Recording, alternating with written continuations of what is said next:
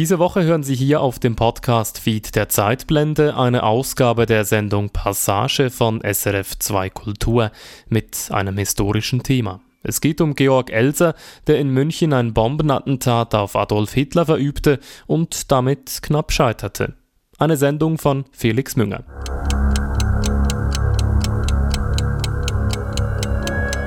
8. November 1939, 20.30 Uhr.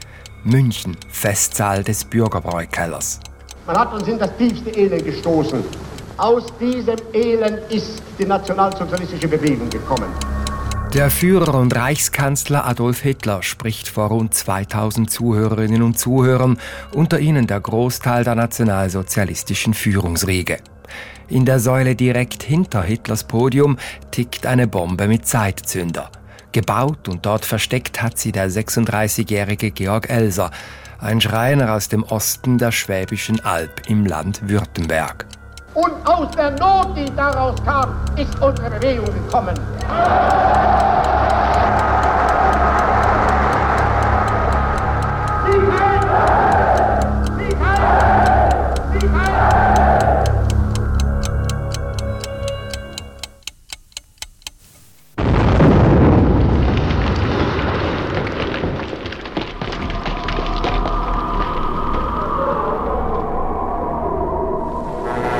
Am Vorabend des 9. November erfolgte das ruchlose Bombenattentat auf die traditionelle Führerkundgebung im historischen Bürgerbräukeller.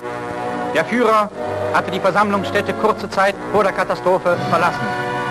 Wäre die Kundgebung wie üblich verlaufen, so hätte der Mordplan sein Ziel erreicht.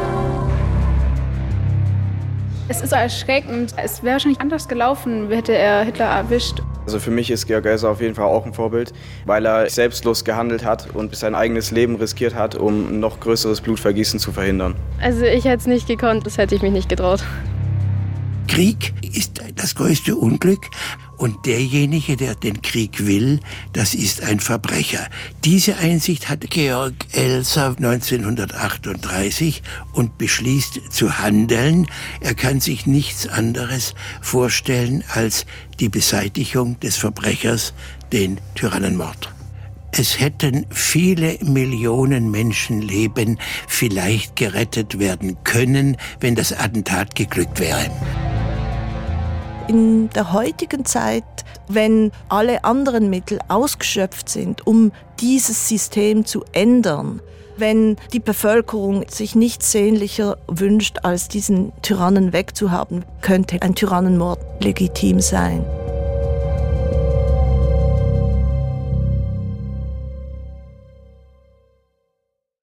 Den Tyrannenmord. Es gibt ihn, seit es Menschen- und Herrschaftssysteme gibt. Der Bombenanschlag auf Adolf Hitler am 8. November 1939 zählt zu den spektakulärsten Attentaten auf einen Gewaltherrscher in neuerer Zeit obwohl es scheiterte. Zwar explodierte die Bombe wie geplant um 21.20 Uhr. Sie richtete erheblichen Schaden an. Die Decke des Saals stürzte ein. 63 Menschen wurden verletzt. Acht fanden den Tod, die meisten fanatische Nazis. Doch Adolf Hitler überlebte. Er hat, anders als geplant, den Saal kurz vor der Detonation verlassen.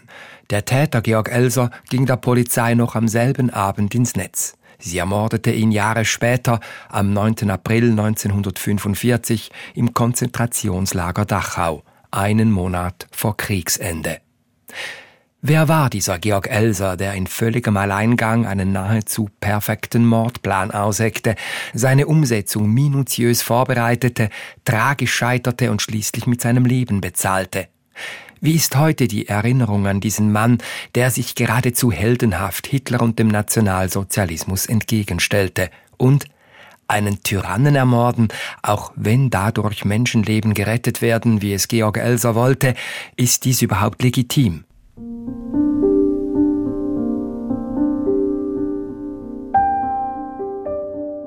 Geboren wird Georg Elser am 4. Januar 1903. Er ist das älteste von sechs Geschwistern. Die Familie lebt in Königsbronn, einem Industriedorf auf der schwäbischen Ostalb. Die Verhältnisse sind prekär. Der Stiefvater ist Alkoholiker. Georg Elsers Kindheit sei ärmlich und rau gewesen, sagt der renommierte deutsche Historiker Wolfgang Benz, der vor kurzem eine neue Biografie über den Hitler-Attentäter herausgegeben hat. In karger Umgebung aufgewachsen, war seine Aufgabe zunächst als Ältester auf jüngere Geschwister aufzupassen, dann der Mutter in der Landwirtschaft, Kleinbauernhof zu helfen, dem Vater beim Holzhandel im Wald zu helfen, also eine Rackerei, eine Mühe ohne Ende eine Plage von Kindesbeinen an, ohne dass es dafür wenigstens gute Worte gegeben hat. Auf der rauen schwäbischen Alb macht man nicht viel Umstände, da schlägt man eher zu, wenn etwas nicht funktioniert und für Zärtlichkeit ist da wenig Raum, dazu plagte und schindete man sich zu viel. In Königsbronn geht Georg Elser zur Schule. Sieben Jahre. Er ist ein mittelmäßiger Schüler. Als Elfjähriger erlebt er den Ausbruch des Ersten Weltkriegs. Die Auswirkungen sind auch im beschaulichen Königsbronn zu spüren. Männer des Orts fallen an der Front, die Versorgungslage verschlechtert sich, Rationierung. Georg Elser beginnt eine Lehre als Metallarbeiter, bricht ab, beginnt eine zweite Lehre als Schreiner und schließt sie 1922 ab, als bester seines Jahrgangs. Georg Elser sei zwar sehr wortkarg gewesen, sagt Wolfgang Benz, dennoch habe er sich insbesondere in fröhlicher Gesellschaft sehr wohl gefühlt. Er konnte stundenlang in einer geselligen Umgebung beim Musikverein, im Gesangverein. Er musste nicht viel sprechen, er sprach am liebsten wohl gar nichts, aber er war kein einsamer Alleingänger. Er hatte großen Erfolg bei Damen. Er wanderte, er war hochmusikalisch, spielte allerlei Instrumente, Akkordeon, Kontrabass. Sein Lieblingsinstrument war die Zither, ohne dass er dafür je ausgebildet worden wäre. Das Notwendige brachte er sich selber bei. Notenkenntnis war auch nicht unbedingt vorhanden. Georg Elser hat nie einer politischen Partei angehört. Er war laut dem Historiker ein unpolitischer Mensch. Nach seiner Verhaftung gab Elser gegenüber der Gestapo an, er habe bis zu Hitlers Machtergreifung 1933 immer die Kommunisten gewählt, weil sie sich seiner Meinung nach um das Wohlergehen der Arbeiterschicht kümmern würden. Über die sozialistische Ideologie habe sich Elser nie Gedanken gemacht. Georg Elser war, wenn vielleicht kein politischer, so doch zum tiefst ein sozialer Mensch. Zu seinen Idealen gehörte die Gerechtigkeit. Das hatte auch mit Erziehung, mit pietistischem Einfluss in seiner Umgebung. Seine Mutter war eine fromme Christin. Das hatte auch mit protestantischem Christentum zu tun. Gerechtigkeit war ihm ein ganz hoher Antrieb. So erkannte er etwa im Gegensatz zu vielen Zeitgenossen, die der Nazi-Propaganda erlagen, dass sich in den 1930er Jahren unter Hitler die Arbeitsbedingungen für einfache Arbeiterinnen und Arbeiter verschlechterten und die Kaufkraft absackte. Dies widersprach Georg Elsers Auffassung, dass anständige Arbeit auch anständig entlöhnt werden müsse. Hinzu kam, dass die Gleichschaltung und Uniformierung der Gesellschaft und Zwangsrituale wie der Hitlergruß Elsers Freiheitsdrang widersprachen. Das ging ihm, wie sicherlich vielen Hunderttausenden anderen auch, gegen den Strich, aber er zog Konsequenzen daraus und war nicht gesonnen, das hinzunehmen, das Haupt zu senken und zu sagen, das muss ich halt jetzt ertragen, weil das die Obrigkeit so will. Nein, er kam spätestens. Und das war vielleicht sein stärkster Antrieb im Herbst 1938 zu der Einsicht, der Hitler will Krieg.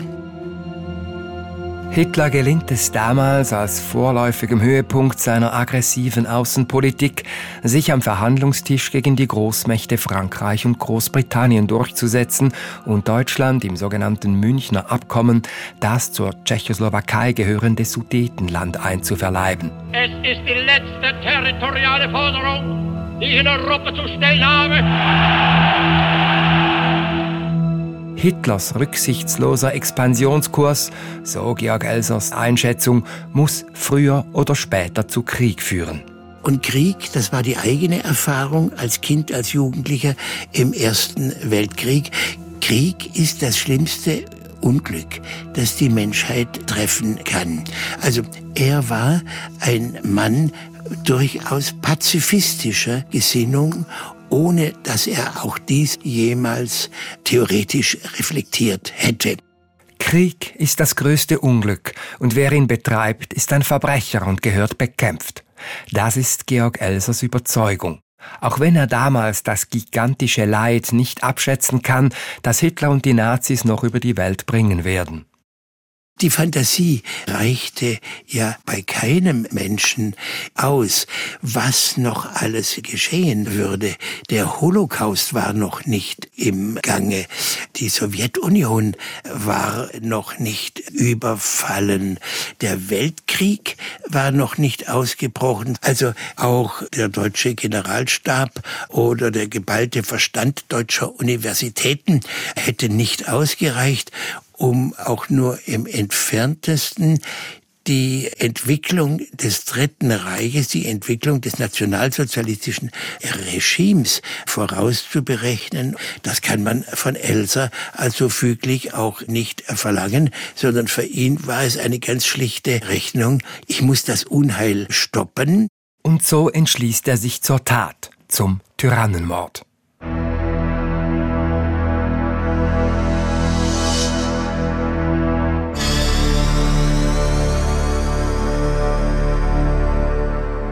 Georg Elser war nicht der Erste und auch nicht der Letzte, der versuchte, Hitler zu töten.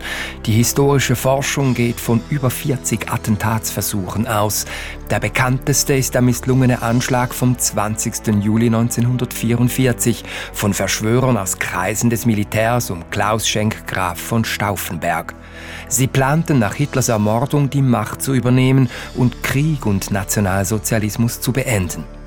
Im Unterschied zu den Attentätern vom 20. Juli habe sich Georg Elser keine Gedanken über Deutschlands Zukunft nach Hitler gemacht.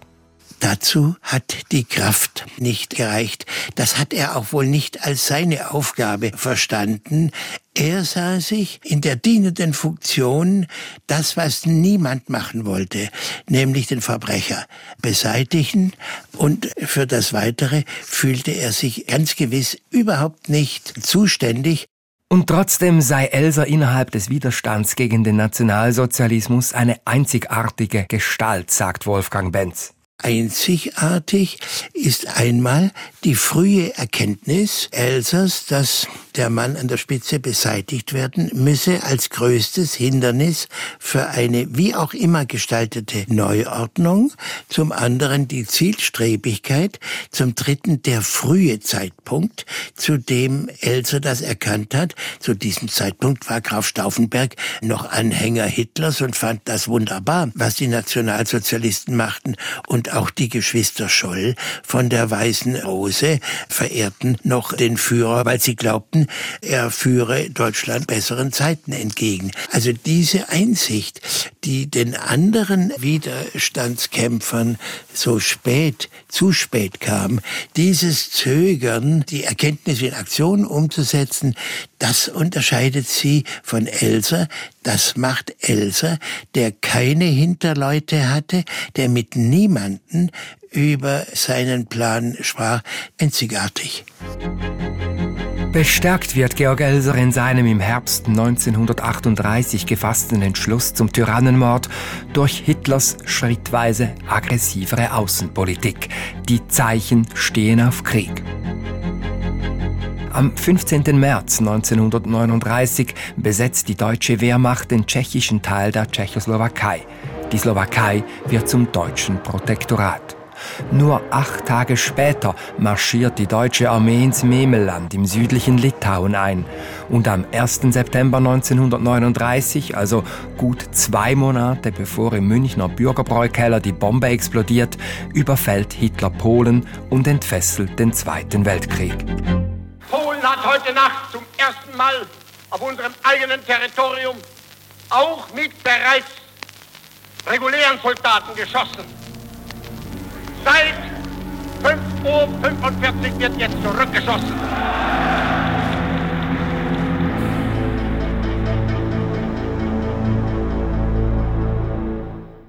In Süddeutschland erinnern heute an verschiedenen Orten Gedenksteine, Tafeln und Statuen an den Hitler-Attentäter Georg Elser. In seinem Geburtsort Königsbronn in Baden-Württemberg ist im pittoresken Zentrum des 7000 Seelenorts in einem Haus der Gemeinde eine kleine Gedenkstätte eingerichtet. Es ist ein lauer Vormittag Mitte Juni 2023. Eine Gruppe von Jugendlichen, alle um die 15 Jahre alt, ist für eine Besichtigung der Gedenkstätte angemeldet. Schülerinnen und Schüler der örtlichen Schule. Sie trägt den Namen Georg-Elser Schule. Vor Ort ist auch Engelbert Frei. 71-jährig, pensionierter Lehrer in Königsbronn. Er führt regelmäßig Gruppen, Erwachsene und Jugendliche durch die Räume der Gedenkstätte. Georg Elser habe gerade Jugendlichen heute in Zeiten von Fake News und Social Media viel zu sagen. Wenn man es modern ausdrücken will, könnte man sagen, Elser war medienkompetent. Er konnte wirklich die Zeitung zwischen den Zeilen lesen. Er hat sich Informationen geholt, anstrengend, wie so das immer ist, auch ausländische Sender gehört. Und das ist etwas, was heute dringend notwendig ist, dass wir zwischen den Zeilen lesen, dass wir nicht dem immer vertrauen, was wir so leicht angeboten bekommen, dass wir bemerken, wenn Grundrechte außer Kraft gesetzt werden und ich das in meinem Alltag bemerke, dass wir hier kritisch genug sind. Engelbert Frei geht voraus ins Gebäude, die Jugendlichen folgen ihm. Ein paar Stufen führen in den ersten Stock. Da ist in drei Räumen die Gedenkstätte untergebracht, ein kleines Museum. Bilder und Texttafeln und in Vitrinen sind Gegenstände ausgestellt, Elsers Hobelbank, einige seiner Werkzeuge, Intarsienarbeiten, die er mit viel Geschick hergestellt hat, die Zither, auf der er spielte und sein Akkordeon. Engelbert Frei bleibt vor einer Wand mit Schwarz-Weiß-Fotografien stehen. Sie zeigen Georg Elser in unterschiedlichem Alter, als Porträt mit seiner Familie im Gesangsverein. Recht herzlich willkommen hier in der Georg-Elser-Gedenkstätte, immerhin der Namensgeber eurer Schule. Und ich möchte euch ganz gerne etwas über diesen Georg Elser erzählen. Die Jugendlichen stehen im Halbkreis um Engelbert Frei herum. Er erzählt von der ärmlichen Herkunft des einfachen Schreiners, von seinen Frauengeschichten, seiner Liebe zur Musik und von seinem Sinn für Gerechtigkeit. Elser hat bereits 1933 erkannt, Moment mal, das wird ganz ungerecht mit der Welt hier er hat einmal einem Freund gegenüber gesagt, warum plagt man die Juden so? Auch das hat er schon beobachtet. Also dieser Gerechtigkeitssinn, der war bei ihm ganz ausgeprägt. Das zeigt sich auch in seinem Leben. Wenn er irgendwo Schreien eingefangen hat und hat bemerkt, dass der Meister weniger taugt als er und trotzdem mehr verdient, dann hat er die Arbeitsstelle gewechselt. Georg Elser habe die Nazis gehasst. Engelbert Frei berichtet von der Mutter des Attentäters, die ihren Sohn nach dem Attentat im Gefängnis besuchte und ihn damals verzweifelt gefragt habe, Schorsch, was hast du gemacht? Ich wollte den Krieg verhindern. Und etwas später sagte er, ich wollte noch größeres Blutvergießen verhindern. Engelbert Frei, der ehemalige Lehrer, versteht es, die Schülerinnen und Schüler zu fesseln. Sie hängen an seinen Lippen, als er schildert, wie Georg Elser im Unterschied etwa zu den bekannten Hitler-Attentätern vom 20. Juli 1944 um Klaus Schenkgraf von Stauffenberg die Tat völlig im Alleingang plante und durchführte. Elsa war völlig allein. Er hat mit keinem Menschen drüber gesprochen. Er hat ganz allein diese Entscheidung gefällt. Und diese Alleintäterschaft von Elsa, die konnte niemand glauben. Die hat auch lange Zeit niemand geglaubt. Die hat auch nach dem Krieg lange Zeit niemand geglaubt. Wir wissen es heute, und es ist bestätigt, wissenschaftlich nachgewiesen, Elsa war ein Einzeltäter, war ein Alleintäter. Wie hat er dies geschafft? Während die Gruppe in den nächsten Raum geht, diskutieren einige der Jugendlichen, wie jemand sein muss, um wie Georg Elser einen derartigen Attentatsplan durchzuziehen. Also ich würde sagen, Mut war da eine große Sache. Gegen Hitler zu sein, da braucht man schon sehr Mut. Ich finde, er ist halt auf jeden Fall selbstbewusst. Ohne Selbstbewusstsein hätte er es wahrscheinlich auch nicht geschafft. Also ich würde eher den Perfektionismus auf die erste Stelle stellen weil das alles so durchzusetzen, wie es er gemacht hat, das ist beeindruckend. Können wir von Georg Elser heute noch etwas lernen? Also ich würde sagen, dass man alles kritisch sehen soll und alles hinterfragen soll, was heutzutage in der Demokratie passiert, weil vieles ist auch Schwachsinn und dass man sich halt nicht allem unterwerfen soll. Wir haben aus der damaligen Zeit auf jeden Fall gelernt, dass wir das nicht wiederholen sollten, uns nicht auf eine Person verlassen, sondern das in der Gemeinschaft lösen. Man hat gemerkt, dass es extrem gefährlich ist, weil man halt einfach die Leute beeinflussen kann, wie man will und die dann halt auch alles glauben. Zum Beispiel hat Hitler nicht die Wahrheit erzählt über das, was er macht. Damit alle auf seiner Seite sind, also auf Hitlers Seite. Dass er die Menschen manipuliert, damit die halt auf der Seite von Hitler sind und Hitler sich durchsetzen kann. Niemand hat ja jetzt gesagt, so halt, stopp, hier geht was Falsches vor sich. Und das war einfach das Entscheidende, was Georg Else halt gemacht hat. Ich glaube, dass er einfach alles hinterfragt hat, um sich auch eine eigene Meinung zu bilden. Man glaubt und erzählt vielleicht Informationen weiter, die absolut nicht richtig sind. So entstehen heutzutage auf Social Media auch ziemlich viele Fake-Informationen, was sehr fatal ist. Ich finde es schon schlimm, wenn man seine Meinung verliert, weil wenn man jemand die ganze Zeit nur hinterher rennt und sich einer Gruppe anschließt und nicht seine eigene Meinung hat und seine Meinung verliert, ist man einer von vielen und nicht ein Individuum, so wie man es eigentlich sein soll. Doch darf man das überhaupt, Blutvergießen um Blutvergießen zu verhindern? War Georg Elser moralisch im Recht mit seinem Anschlag auf Hitler? Naja, er ist halt ein Diktator. Er wollte den Menschen eigentlich Böses antun und deswegen ist Zwiegespalten eigentlich ja schon. Also ich fände es sehr erschreckend, weil Unschuldige gestorben sind.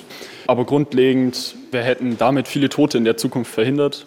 Ihm war klar, dass es nicht nur Nazis trifft, sondern vielleicht auch ein paar Unschuldige. Aber das ist halt einfach ein Risiko, das man dann da eingehen muss.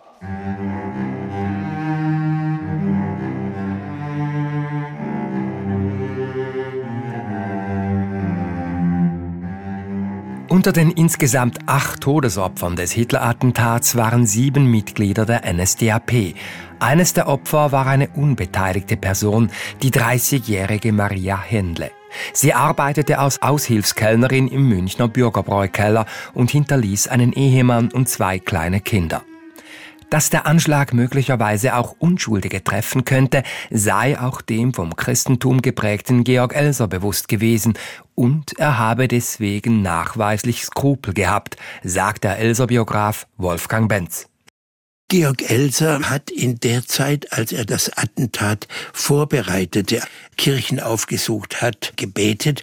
Also mit anderen Worten, er hat mit sich gerungen und als praktisch veranlagter Mensch hat er in Erfahrung gebracht, dass während der Hitlerrede nicht Bier oder Speisen serviert wird im Saal, dass er also kein unschuldiges Personal der Wirtsleute mit in den Tod reisen wird. Die unmittelbare Umgebung Hitlers, also Goebbels oder die anderen Größen des Reiches, die wollte er natürlich schon mittreffen, weil es ihm klar war, je mehr vom innersten Führungskreis man ausschaltet, desto größer ist die Chance, dass sich die Verhältnisse auch bessern. Weil während der Hitlerrede der Ausschank untersagt war, ging Georg Elser davon aus, dass er mit der Bombe keine Unbeteiligte treffen würde. Weil Hitler jedoch den Saal vorzeitig verließ, trug das Personal im Festsaal des Bürgerbräukellers früher als geplant wieder Speis und Trank auf. Und so kam es, dass die Bombe, die pünktlich um 21.20 Uhr explodierte, die Kellnerin in den Tod riss.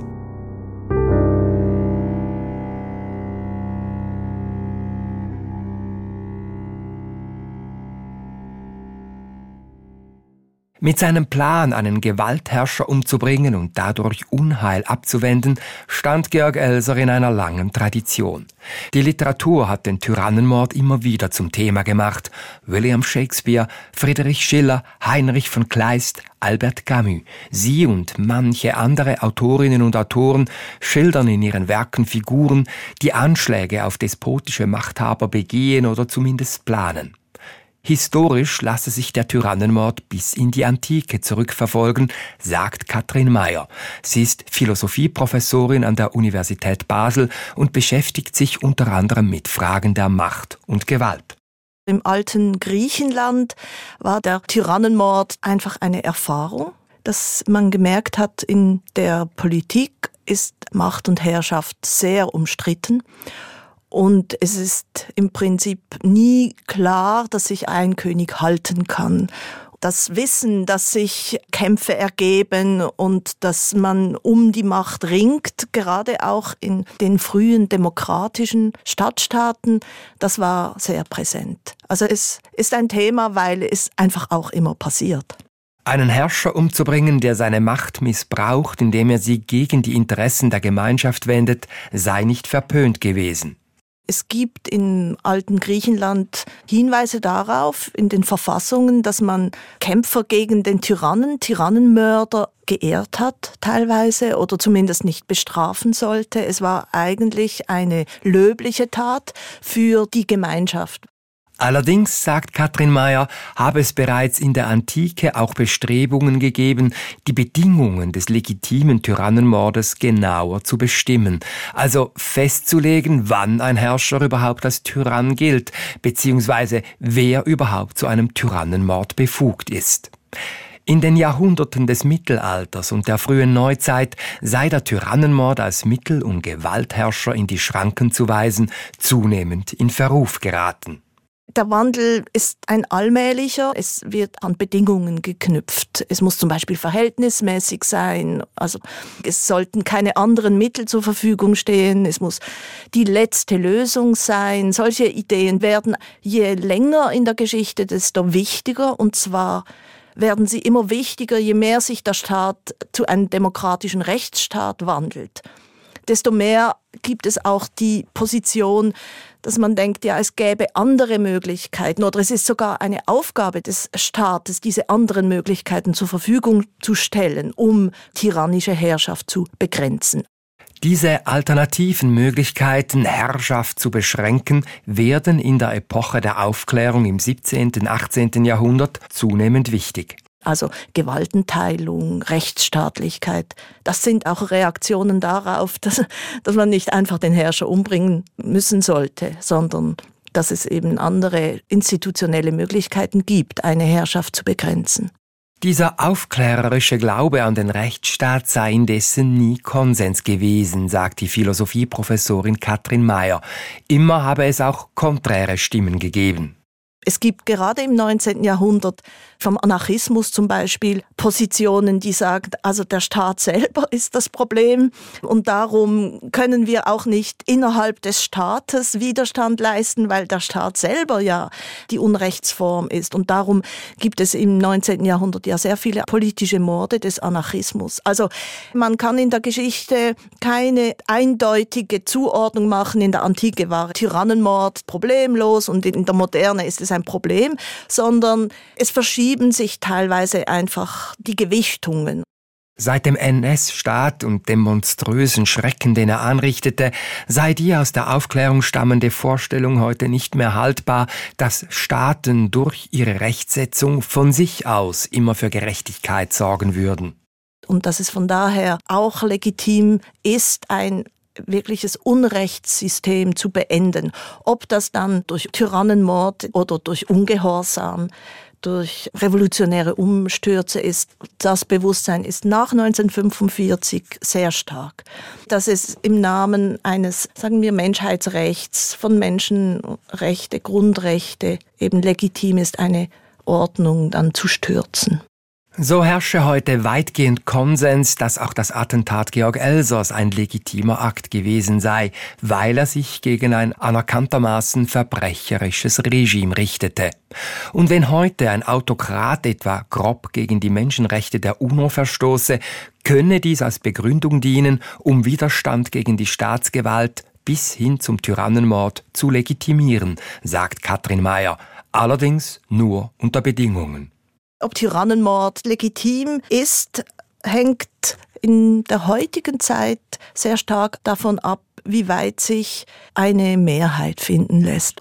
Also wenn die Bevölkerung sich nichts sehnlicher wünscht, als diesen Tyrannen wegzuhaben, wenn die Weltgemeinschaft sich nichts sehnlicher wünscht und alle anderen Mittel ausgeschöpft sind, um dieses System zu ändern. Das, was man Ultima Ratio nennt, es ist einfach die allerletzte Möglichkeit. In dieser Zuspitzung könnte Tyrannenmord legitim sein. Aber wenn man jetzt von Tyrannenmord spricht, würde ich sagen, man müsste sich überlegen, ist Tyrannenmord überhaupt das richtige Mittel? Also ändert sich wirklich etwas, wenn eine einzelne Figur weg ist? Wird es nicht allenfalls noch schlimmer? Ist es wirklich die letzte Möglichkeit?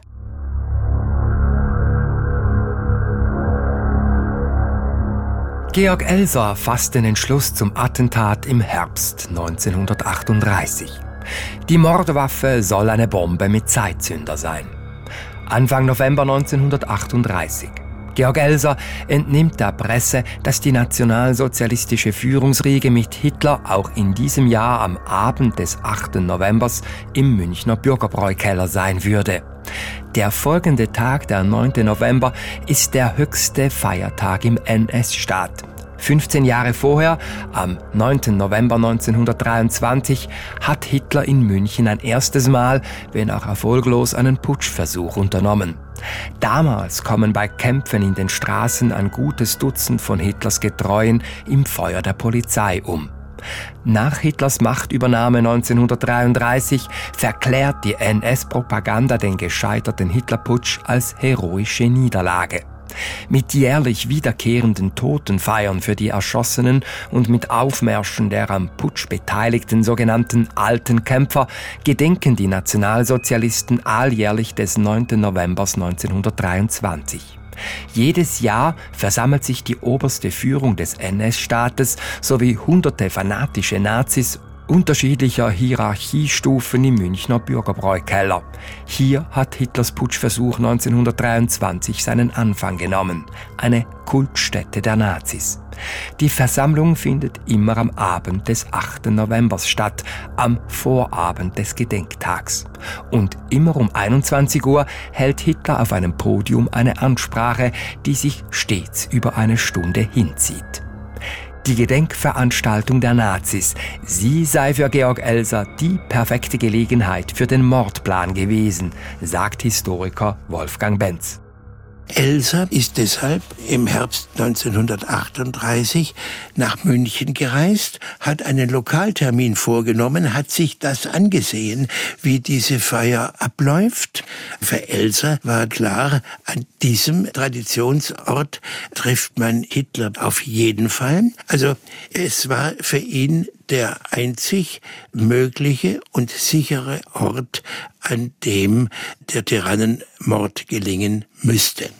Dies umso mehr, als Georg Elser bei seiner Erkundung ein Jahr vor dem Attentat ebenso erstaunt wie erleichtert feststellt, dass es vor der Kundgebung im Bürgerbräukeller keinerlei Sicherheitsvorkehrungen gibt. Er kann den Festsaal problemlos besichtigen. Er prüft die genaue Position von Hitlers Rednerpult und entscheidet sich dafür, die Bombe in der Säule direkt dahinter zu verstecken. Elsa kehrt nach Königsbronn zurück. Nun gilt es, die Zeitbombe zu konstruieren und die Bestandteile dafür zu besorgen. Georg Elser lässt sich, weit unter seiner technischen Qualifikation, in einem Steinbruch in der Region als Hilfsarbeiter anstellen und entwendet im Geheimen Sprengstoff. Zünden soll dieser mit einer normalen Gewehrkugel, die es in der nächstgelegenen Stadt in Heidenheim im Fachhandel zu kaufen gibt. Das nächste Problem besteht darin, die Bombe zeitgenau zu zünden. Elsa baut zwei Uhrwerke so um, dass sich in ihnen auf einen vorher eingestellten Zeitpunkt hin eine Feder löst. Diese setzt einen Bolzen in Bewegung, der eine Gewehrkugel zündet, welche wiederum den Sprengstoff im Gehäuse explodieren lässt. Georg Elser war absoluter Autodidakt ein Bastler und ein Tüftler. Er hatte Erfahrung mit mancherlei Techniken. Und jetzt konstruiert er eine Maschine, probiert sie auch praktisch aus im Garten seines Vaters in Königsbronn. Er war ja ein Perfektionist, dass unter allen Umständen der Zündmechanismus ausgelöst wurde. Das war ja dann auch der Fall. 5. August 1939, gut drei Monate vor dem Attentat. Georg Elser fährt nach München. Im doppelten Boden seines Koffers hat er seine Höllenmaschine dabei. Elsa mietet sich ein möbliertes Zimmer unweit des Bürgerbräukellers. Elsa will die Säule hinter Hitlers Podium aushöhlen, um die Bombe platzieren zu können. Etwa 30 Mal begibt er sich in den Abendstunden ins Bürgerbräu, verpflegt sich, bezahlt und verdrückt sich danach in einem unbeobachteten Moment in den nicht verschlossenen Festsaal. Dort versteckt er sich zwischen leeren Kartonschachteln. Immer um etwa 23 Uhr verschließt das Personal den Saal von außen. Dies ist der Moment, dass sich Georg Elser zur Säule schleicht. Mit Meißel, Bohrwinde und Steinbohrer beginnt er beim Schein der Taschenlampe eine Höhle herauszubrechen. Schicht um Schicht trägt er die Backsteinfüllung ab. Das Material fängt er in einer Kartonkiste auf und entsorgt es andern Tags im Münchner Fluss Isar. Das Loch in der Säule tarnt Elsa mit geschickter Handwerkerhand mit einem Türchen, das sich öffnen lässt, damit er in der nächsten Nacht mit der Arbeit fortfahren kann. Am folgenden Morgen, immer etwa um halb sieben, nachdem eine Angestellte des Bürgerbräukellers den Saal wieder aufgeschlossen hat, verlässt Georg Elser das Lokal unerkannt durch einen Seitenausgang. Niemals schöpft jemand Verdacht. Er war schlau, er hatte unglaubliches Glück und er war aber auch ziemlich arglos und die Leute waren auch ziemlich arglos. Er hat jeden Abend 30 Abende lang dort zu Abend gegessen. Das billigste Gericht im Bräustüberl des Bürgerbräukellers hat mit der weiblichen Bedienung geflirtet. Also die allgemeine Sorglosigkeit hat natürlich Elsers Plan auch kräftig unterstützt. Es ist die Nacht vom 2. auf den 3. November 1939, sechs Tage vor dem Attentat. Elsa deponiert seinen Apparat im Hohlraum der Säule. Er stellt die Zeitbombe auf den 8. November 21.20 Uhr ein. Er fährt zu seiner Schwester nach Stuttgart. 7. November. Elsa beschleichen Zweifel. Wird die Bombe auch funktionieren? Von einem inneren Zwang getrieben, kehrt er nochmals nach München zurück und lässt sich am Abend ein letztes Mal im Festsaal des Bürgerbräukellers einschließen. Er öffnet das geheime Türchen an der Säule und vergewissert sich, doch, die Bombe ist scharf. 8. November, morgen. Georg Elser besteigt die Eisenbahn, fährt über Ulm nach Friedrichshafen und gelangt am Abend per Schiff nach Konstanz. Er will in die Schweiz fliehen. Er schreitet zur Grenze. Es ist 20.45 Uhr, eine gute halbe Stunde bevor in München die Bombe detonieren wird. Elsa steht nur wenige Meter vom Grenzzaun entfernt. Zwei deutsche Zollbeamte werden auf ihn aufmerksam. Sie halten ihn an. Verdächtig. Leibesvisitation. In seinen Taschen findet sich eine Beißzange, eine Anleitung zur Herstellung von Zündern, ein Abzeichen des kommunistischen Rotfrontkämpferbundes sowie eine Ansichtskarte des Bürgerbräukellers. Sie wird sich als verhängnisvoll erweisen. Die Beamten sperren Elser in eine Zelle. Er hatte geplant, ich will in die Schweiz, ich muss in die Schweiz. Jetzt kommt aber die Naivität dieses arglosen Mannes ins Spiel. Er hat gedacht, wenn er sich in der Schweiz zu erkennen gibt als der Attentäter auf Hitler und die Beweisstücke in seiner Hosentasche mit sich führt und die vorzeigt, dann wird ihm die Schweiz Asyl gewähren und dann ist er in Sicherheit. Dass die Schweiz ihm ganz gewiss kein Asyl gewährt hätte, sondern dass sie ihn als kriminelles Subjekt an die Grenze ausgeschafft hätte. Das ist ganz evident. Das war der Denkfehler, dass er diese kompromittierenden Gegenstände mitführte in dem naiven Glauben, man würde ihn in der Schweiz mit offenen Armen empfangen, weil er der Hitlermörder war. Georg Elser sitzt in Konstanz hinter Schloss und Riegel und er bekommt damit nichts mit von den rückblickend unfassbar tragischen Verkettungen, die sich derweil im 200 Kilometer entfernten München ereignen und den genialen Mordplan scheitern lassen. Tatsächlich spricht Hitler wie angekündigt im Bürgerbräukeller vor seinen Getreuen. Allerdings verläuft der Abend anders als sonst. Hitler will so rasch als möglich wieder zurück in Berlin sein, um es herrscht Krieg an wichtigen militärischen Lagebesprechungen teilzunehmen. Fliegen kommt jedoch nicht in Frage, es liegt zu viel Nebel und so muss Hitler die Eisenbahn nehmen. Sie wird den Münchner Hauptbahnhof um 21.30 Uhr verlassen. Dies verlangt jene kurzfristig anberaumte Programmänderung, die sich für das Attentat als fatal erweisen wird. Hitlers Rede wird vorverlegt auf 20 Uhr um 21.07 Uhr, also genau 13 Minuten vor der programmierten Detonation der Bombe, verlässt Hitler den Saal zügig und begleitet von seiner engsten Entourage. Auch das Publikum erhebt sich allmählich von den Plätzen, geht Richtung Ausgang. Und um 21.20 Uhr explodiert Georg Elsers tickender Apparat in der ausgehöhlten Säule. Punktgenau und präzis. Doch der Tyrann, dem die Bombe galt, ist längstens weit weg.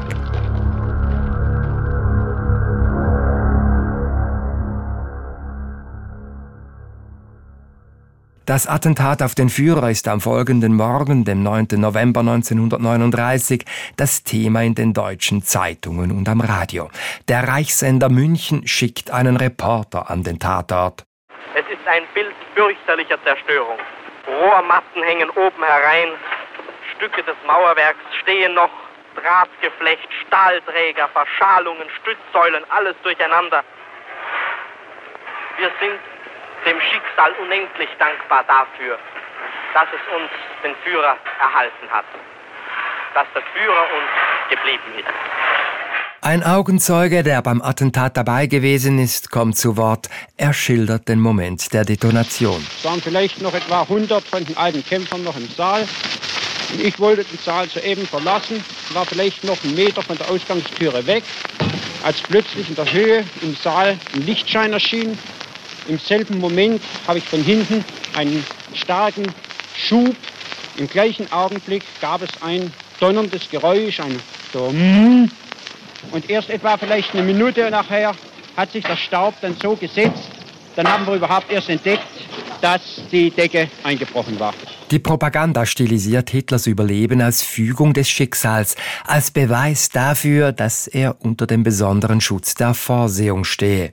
In den Stunden Attentat bekannt wurde, gab es nicht einen einzigen unter uns, dem nicht der Atem über dieses Verbrechen stockte. Zugleich aber wird jeden von uns ein Gefühl unsagbaren Dankes an die Vorsehung durchströmt haben. Denn der Führer lebt.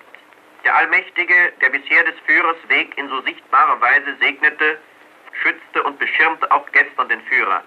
Doch wer steckt hinter dem Anschlag? Für die Propaganda ist der Fall sonnenklar. Die Anstifter, die Geldgeber, diejenigen, die eines so niederträchtigen, verabscheuungswürdigen Gedankens fähig sind, das sind dieselben, die schon immer mit Meuchelmord in der Politik gearbeitet haben. Es sind die Agenten des Secret Service, des englischen Geheimdienstes. Aber England soll das deutsche Volk kennenlernen. In Konstanz wissen die Grenzpolizisten am Abend des 8. November, also am Abend des Attentats, zunächst noch nichts mit den Indizien anzufangen, die sie ihrem Gefangenen Georg Elser abgenommen haben. Doch dann, spät abends, trifft die Nachricht des Anschlags ein. Der Gefangene wird zum Verdächtigen.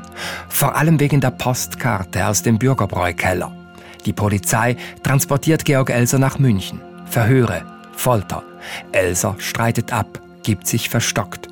Beamte der geheimen Staatspolizei misshandeln ihn schwer, bis er einbricht und in der Nacht vom 13. auf den 14. November ein umfassendes Geständnis ablegt in München kam man zum Entsetzen der nationalsozialistischen Obrigkeit zu der Erkenntnis, das ist ein Alleintäter, der hat keine Hintermänner. Das durfte aber nach dem Willen Hitlers nicht sein. Der musste Hintermänner haben, nämlich die Briten. Das wurde in allen Zeitungen groß und breit verkündet. Er durfte also nur das Werkzeug sein. Denn zu groß ist ein derartiger Anschlag auf den Führer, als dass dieser ein einzelner und erst noch ein unbedeutender Schreiner aus der Provinz hätte bewerkstelligen können.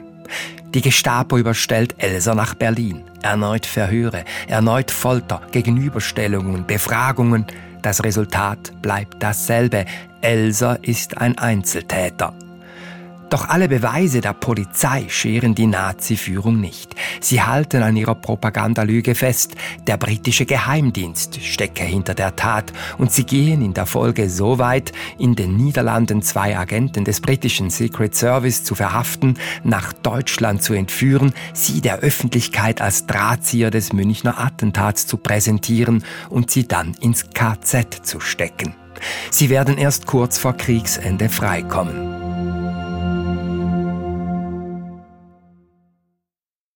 Georg Elser, das angebliche Mordwerkzeug der Briten, entgeht vorerst der Todesstrafe. Die SS sperrt ihn ins KZ Sachsenhausen bei Berlin. Dort wird er vergleichsweise schonend behandelt.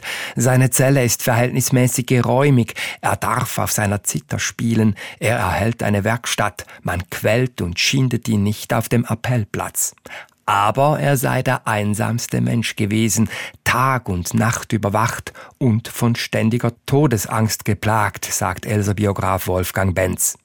Georg Elser habe als sogenannt persönlicher Gefangener des Führers gegolten. Hitler habe mit ihm einen teuflischen Plan im Schilde geführt.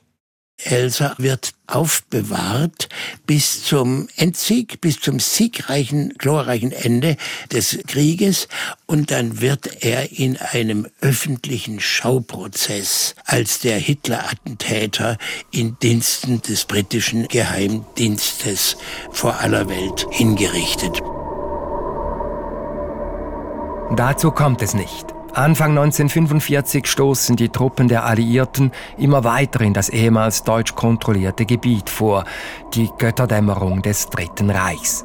Die SS verlegt den Sonderhäftling Georg Elser ins KZ Dachau bei München. Georg Elser wusste vom Tag der Einlieferung an, er hatte keine Chance. Anfang April 1945. Hitler erteilt persönlich den Befehl, Georg Elser zu ermorden. Der stürzende Diktator will diesen Mann, der ihn um ein Haar tötete, mit in den Abgrund reißen. 9. April. Der Mordbefehl trifft in Dachau ein. Der Lagerkommandant gibt unverzüglich Befehl zur Exekution. Georg Elser stirbt in den Abendstunden des 9. April 1945 durch Genickschuss.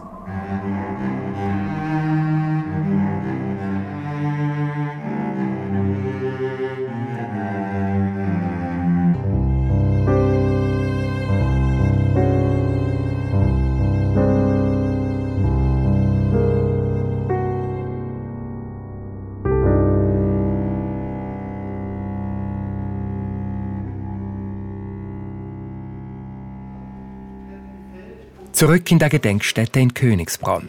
Engelbert Frei steht mit der Gruppe Schülerinnen und Schüler von der Georg-Elser-Schule, die an diesem Vormittag das kleine Museum zur Erinnerung an den Hitler-Attentäter besucht, vor einer Fotografie im Großformat. Sie zeigt die Verheerungen, welche die Bombe im Bürgerbräukeller angerichtet hat. Geborstene Balken, die Decke ist eingestürzt, ein riesiges Loch in der Wand. Das alles ist lange her. Doch wie denken die Jugendlichen heute über Georg Elser, der ein großes Risiko eingegangen ist und am Ende alles verloren hat? Ist er ein Vorbild? Ja, auf jeden Fall, weil ich denke, es muss immer einen geben, der die ganze Sache mal hinterfragt, weil wenn das keiner macht, dann wird es wieder hier eine, zu einer Diktatur, egal jetzt wo, egal in welcher Regierung. Jeder muss es mal hinterfragen und deswegen gibt es ja auch Demokratie. Jeder hat seine eigene Meinung und man kann auch für das andere stimmen, wenn man dafür nicht ist.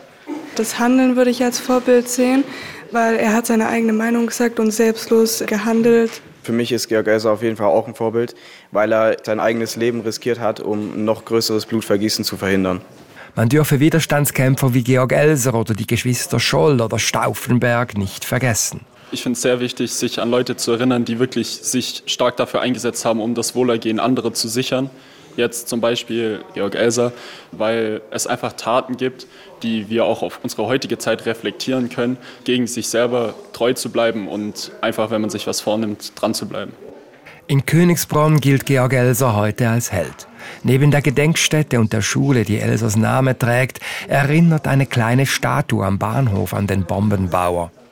Diese Verehrung sei jedoch eher neu, sagt der Museumsguide Engelbert Frei. Erst ab Ende der 1980er Jahre habe das Dorf allmählich einen gewissen Stolz auf seinen Sohn entwickelt. In den Jahrzehnten davor sei Georg Elser ein Tabu gewesen. Die Folgen, die das missglückte Attentat für Königsbronn damals hatten, seien gravierend gewesen und hätten die Gemeinde regelrecht traumatisiert. Die Gestapo von Stuttgart fiel hier wirklich ein und hat die damals 1700 Einwohner von Königsbronn massiv verhört, um ja nicht irgendwelche Dinge weitergeben zu können, wurden die zu Verhörenden wirklich unter Druck gesetzt, teilweise mit Pistole, sodass ein, ein großes Schweigen dann auftauchte. Auch die Familie selbst. Die eigentliche Tat war zu diesem Zeitpunkt eine Freveltat für die Königsbronner. Königsbronn erhielt reichsweite Namen Attentatshausen, ein Stigma, das noch über Jahrzehnte am beschaulichen Ort haften blieb. Diese Zeiten sind heute vorbei, die Wunden sind verheilt. Doch während hier heute jedes Kind den Attentäter zumindest dem Namen nach kennt, sei, so erzählen die Jugendlichen aufgrund ihrer Erfahrungen, sei die historische Figur im übrigen Deutschland noch immer kaum bekannt. Ich denke schon, dass die Geschichte nicht so weit verbreitet ist und ich finde das eigentlich schade. Ich habe Bekannte aus Hamburg und ich habe diejenigen gefragt, ob denen vielleicht das Örtchen Königsbronn bekannt vorkommt durch die Geschichte von Georg Elser und die meinten zu mir, also sie haben diesen Namen noch nie gehört, was ich an sich sehr traurig finde. Man könnte vielleicht im Geschichtsunterricht was über Georg Elser erzählen. Georg Elser steht bis heute im Schatten anderer, prominenterer Widerstandskämpfer wie Klaus Graf Schenk von Stauffenberg oder die Geschwister Scholl. In Geschichtsbüchern taucht der einfache Schreiner aus Königsbronn, wenn überhaupt, meistens noch immer lediglich als Randnotiz auf. Das sei kein Zufall, erklärt der Museumsguide Engelbert Frei seinen jungen Besucherinnen und Besuchern. Der Hauptgrund meiner Ansicht nach ist der, dass Elsa als einziger von diesen ganzen Widerstandsgruppen, die es ja tatsächlich gab, keine Lobby hatte. Die Wehrmacht hatte ihren Stauffenberg als Entschuldigungsgrund, es war nicht alle so. Die Kirchen hatten ihren Bonhoeffer, ihren Van Gaalen und so weiter. Die Intellektuellen hatten ihre Geschwister Scholl. Und Elsa hatte tatsächlich niemand. Niemand hat diesen Elsa protegiert.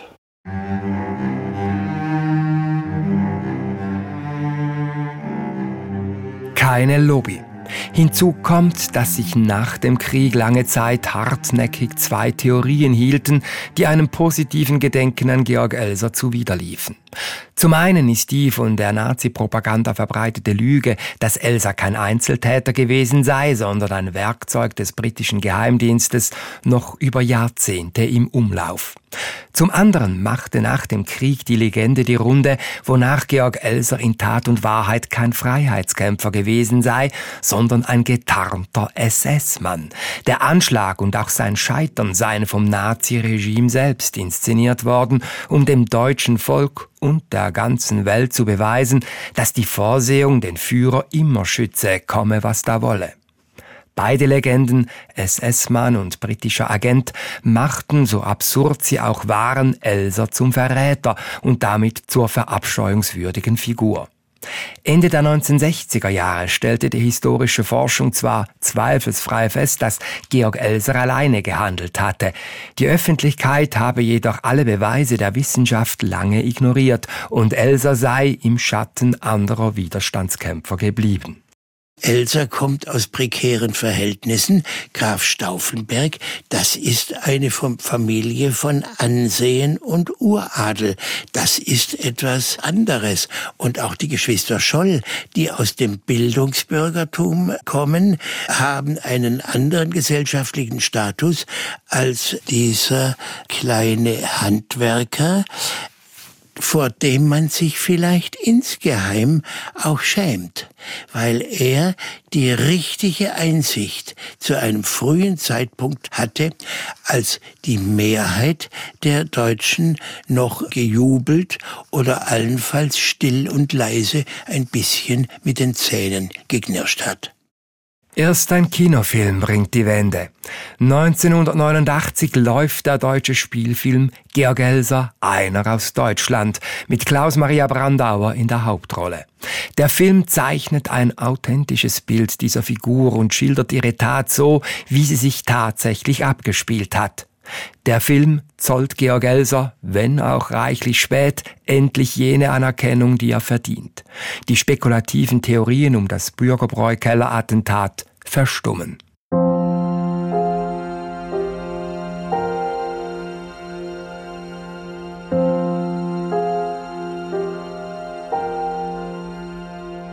Bis heute nimmt Georg Elser in der Wahrnehmung der breiteren Öffentlichkeit kaum jenen Platz ein, der dem Mann gebührt, nämlich einer der wichtigsten Widerstandskämpfer gegen das Dritte Reich gewesen zu sein und mit seiner Tat Historisches geleistet zu haben. Und Georg Elser konfrontiert uns bis heute mit der unbequemen Frage, hätten wir die Zivilcourage gehabt, das Gleiche zu tun wie er?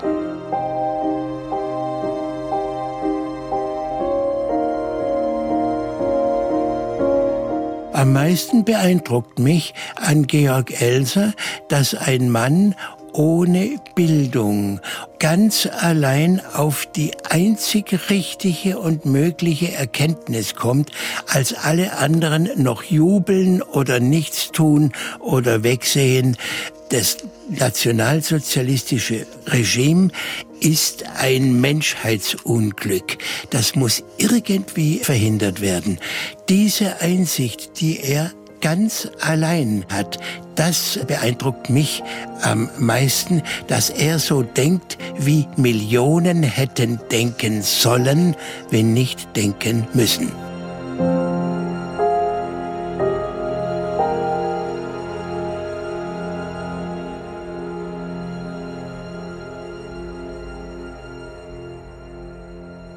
Das war eine Ausgabe der Sendung Passage von SRF2 Kultur, gehört hier im Podcast-Feed der Zeitblende von Radio SRF.